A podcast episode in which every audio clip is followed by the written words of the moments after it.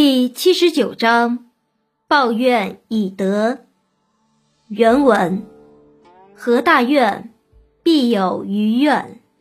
安可以为善？是以圣人执左气，而不责于人。有德思弃，无德思彻。天道无亲，常与善人。译文。很大的仇怨虽经调解，总还是留有余怨，怎么说得上是最好的解决办法呢？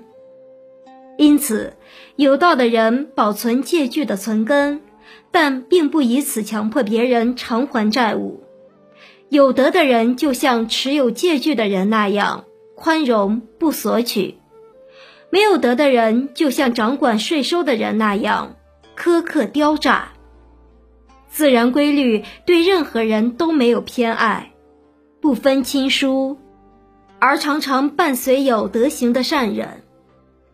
解析这一章，老子依然就统治者与百姓之间的矛盾而展开论述。老子说：“道德是万事万物的根本，人们能够做到正道敬德，事情自然就会做好。”如果人们不重道敬德，那么即使费尽心力，也不能把事情做完美。天道无所偏爱，但却自然归向有道的人。和大怨，必有余怨，安可以为善？大怨意为深刻重大的冤仇，即人与人之间结下了深仇大恨。余怨。指的是难以消除的，以至于长年累月沉积于心底的怨恨。大怨是如何出现的呢？在前面章节中，我们已经分析过老子所处的那个时代的特征。当时统治者好大喜功，他们为了满足私欲，不惜穷兵黩武，发动大规模的兼并战争。致使人民流离失所，他们甚至还向人民收取大量的赋税，使人民深受其苦，不堪重负。这样，统治者与人民之间的矛盾不断激化，人民怨声四起。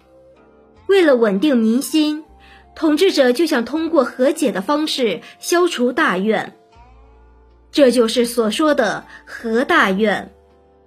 和大怨的结果会怎样呢？老子认为，和大怨必有余怨。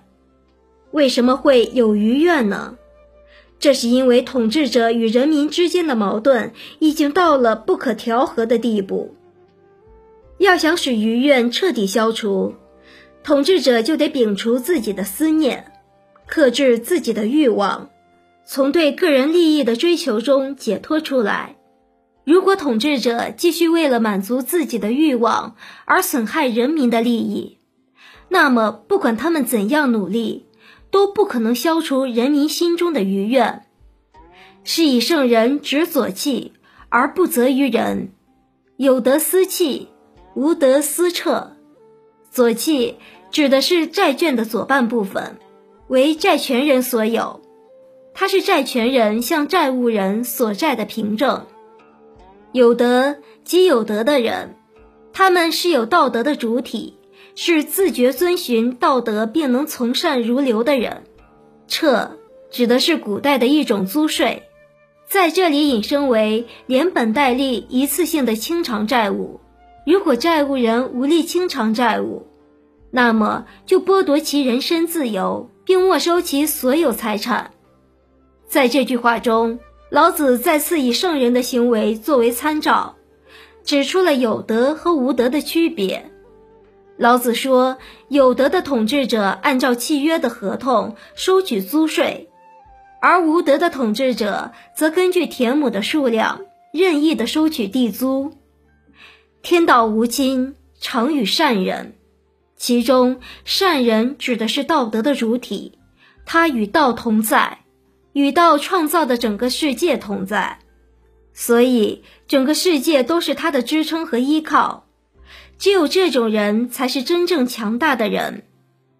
在这句话中，老子指出，天道对于任何事物来说都是无亲无疏的，但是他喜欢和善良的人站在一起。换句话说，天道鄙视无德的人，而那些苛刻的统治者必然会受到天道的责罚。这就是为无德的统治者敲响了警钟。